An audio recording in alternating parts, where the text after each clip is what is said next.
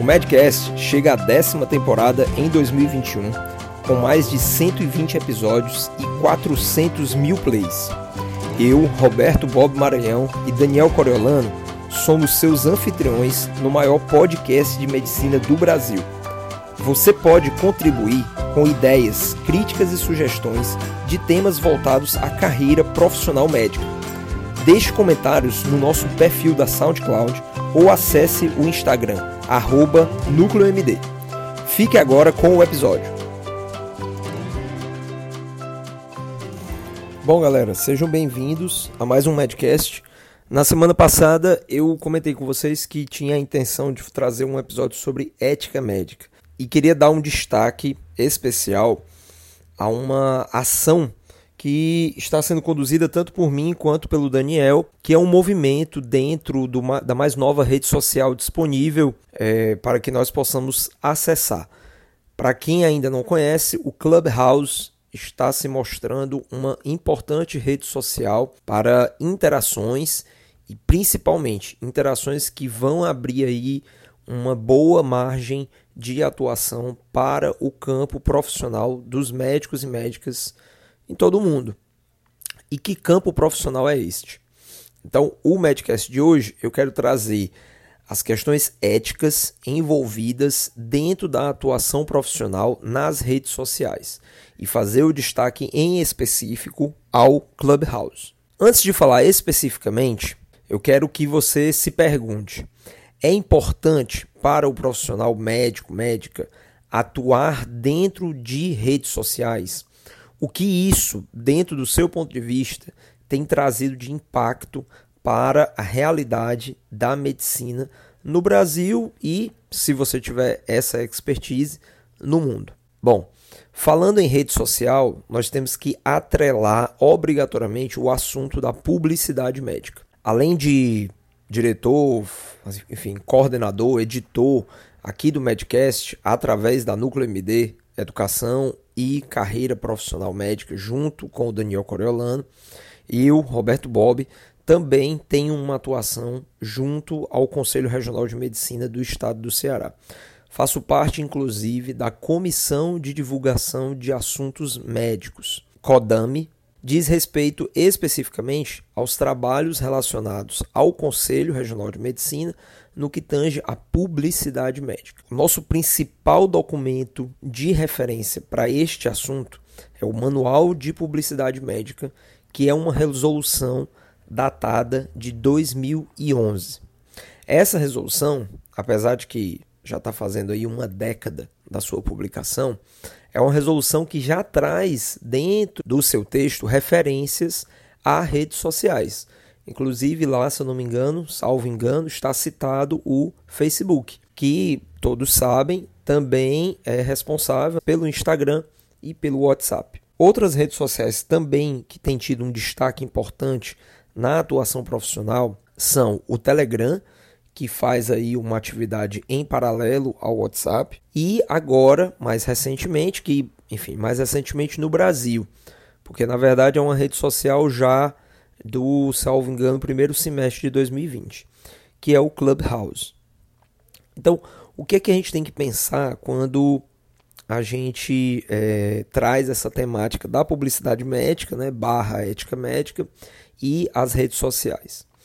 Bom, o que nós temos que pensar em essência, e isso é inclusive o mote de atuação dos conselhos regionais e do Conselho Federal de Medicina, é a boa prática médica e como isso é capaz de trazer um bom resultado e proteção à sociedade. Toda vida que você for produzir algum conteúdo, o que você tem que pensar é se aquele conteúdo que você está colocando, ele é capaz de produzir algum dano às pessoas que o escutam. Eu vou trazer alguns exemplos dentro desse podcast, exemplos inclusive que eu utilizei em uma conversa numa atividade que o Daniel Coriolano conduziu dentro do Clubhouse, que foi o primeiro desafio MED no Clubhouse. Nesse desafio, a ideia dele foi trazer pessoas que fazem trabalhos responsáveis dentro do contexto da atuação profissional médica, envolvendo desde questões da ética até questões de marketing médico,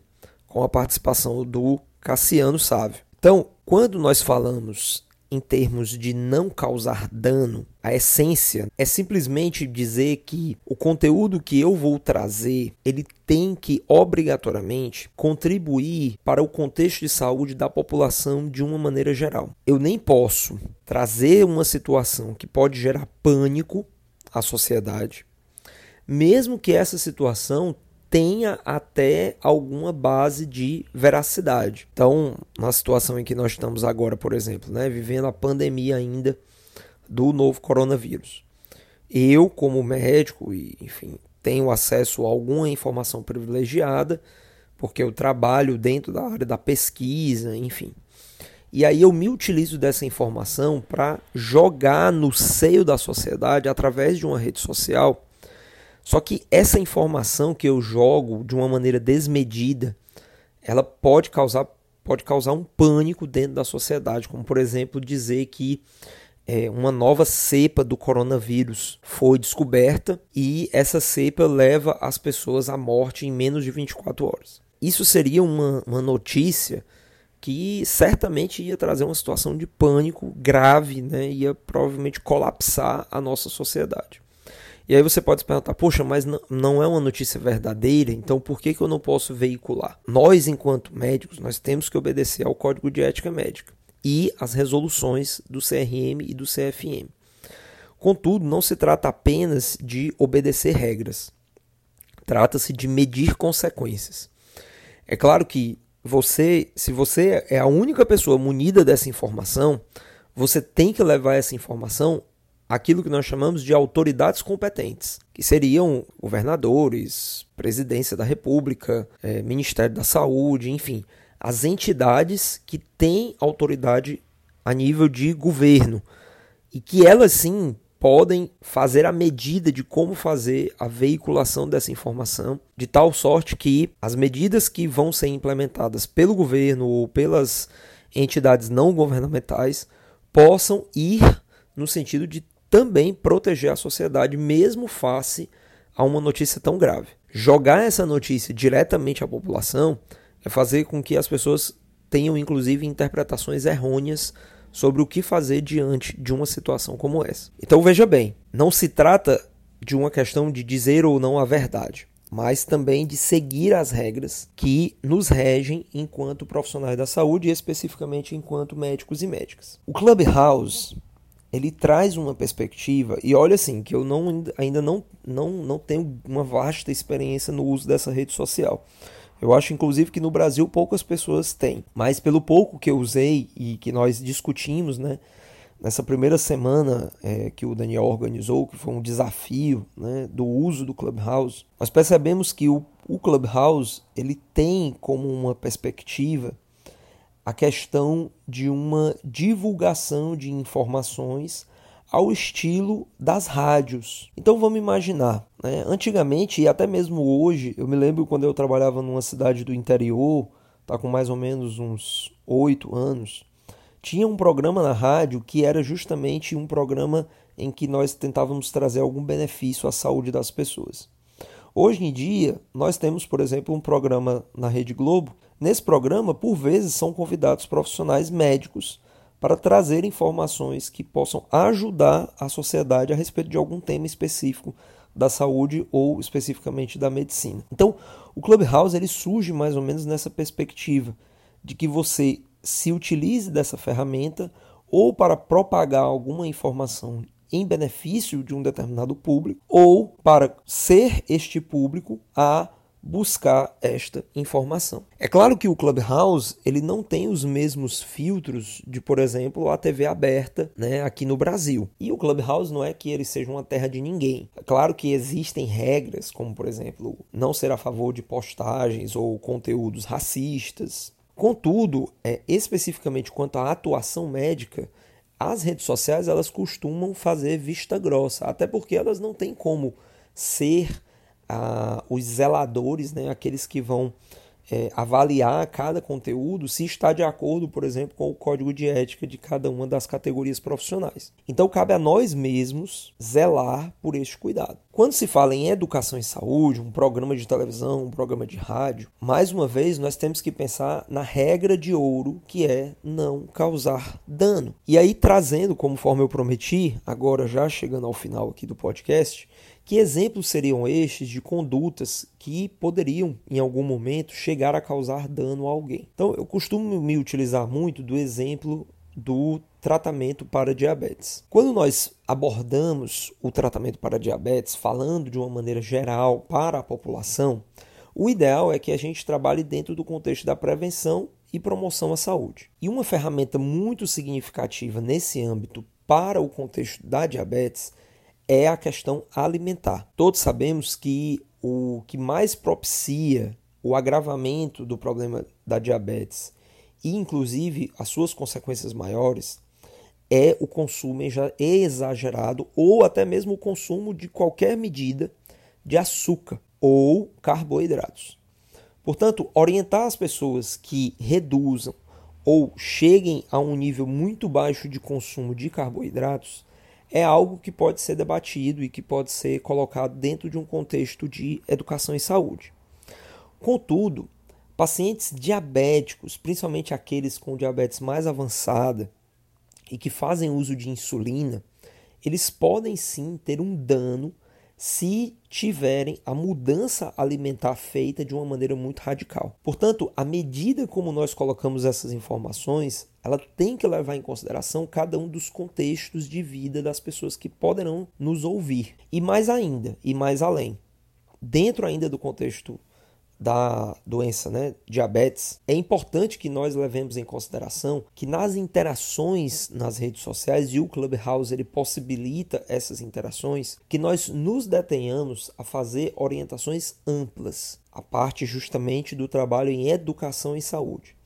No momento em que nós trazemos uma especificidade de alguém que dialoga conosco dentro da rede social. Então vamos imaginar que uma pessoa em um determinado momento da sua fala no Clubhouse, ela pede para dialogar com você. E você aceita esse diálogo e logo de cara a pessoa se coloca enquanto alguém que tem diabetes, que faz uso de insulina e que no momento está tendo dificuldade em ajustar a dose da insulina porque as suas glicemias capilares pela manhã estão dando acima de 200. Perceba o quão específico é esta situação e o quanto isso pode ser uma armadilha. Eu não vou dizer aqui que a pessoa que está trazendo essa demanda ela tem a má intenção de colocar você numa cilada. Porém, temos que ter o cuidado de não estabelecer uma conduta dentro de uma rede social, porque para começo de história isso seria uma consulta médica. E sabemos que hoje a telemedicina ela é um recurso disponível para que nós possamos fazer uso, contudo, existem regras específicas. E fazer uma consulta no meio de uma rede social, ainda por cima com várias outras pessoas interagindo, é totalmente antiético. Então, para essa situação, se você se deparar, se você tiver nas mãos uma situação como essa, a melhor saída é sempre entendo a sua demanda, Quero muito poder ajudar, mas é essencial que, dentro do seu contexto específico de saúde, você busque ajuda através de uma consulta com um profissional da área da medicina. Esse profissional pode ser você? Até pode. E aí você vai solicitar que a pessoa entre em contato de uma maneira privada. Mas dar uma resposta no meio de uma rede social para esta pessoa que traz como demanda alguma coisa que diga respeito à conduta específica é algo que nós não podemos e não devemos fazer, pois isso certamente irá corroborar para uma infração ética. Bob, eu fiz isso, mas eu não tive uma intenção ruim. Eu não sabia desses detalhes e a minha intenção realmente era ajudar aquela pessoa. Bem, você não está condenado de imediato ou condenada de imediato. Como eu falei, a sua ação ela tem o potencial de causar dano. Mas se não houver o dano, bom, então você de uma certa forma pode ficar tranquilo ou tranquila, mas não vá recorrer, não vá ser reincidente nessa situação, porque em algum momento isso pode causar o dano a alguém. E vale lembrar que nas redes sociais você está dando uma conduta para uma pessoa, mas tem várias outras ouvindo. E essas pessoas elas podem se espelhar na conduta que você está fazendo de maneira pública e igualmente depois culpabilizarem você por algum dano que elas tenham sofrido. Então, para concluir, a ética dentro do contexto da rede social, da publicidade, ela deve se ater a questões de educação e saúde, trazer informações que possam contribuir para a saúde da população em geral. E nunca devemos nos utilizar de redes sociais para expressar condutas individuais a pessoas que venham a interagir conosco. Combinado assim? Bom, gente, então chegamos ao fim a mais um Medcast. Encontro vocês no próximo episódio. Um grande abraço. Muito obrigado por acessar o Medcast. Compartilhe, deixe seus comentários e acesse nosso perfil NúcleoMD no Instagram. E para você que deseja fazer uma parceria conosco, envie um e-mail para contato@nucleomd.com.br ou veja mais informações na descrição. A gente se encontra no próximo episódio. Até mais!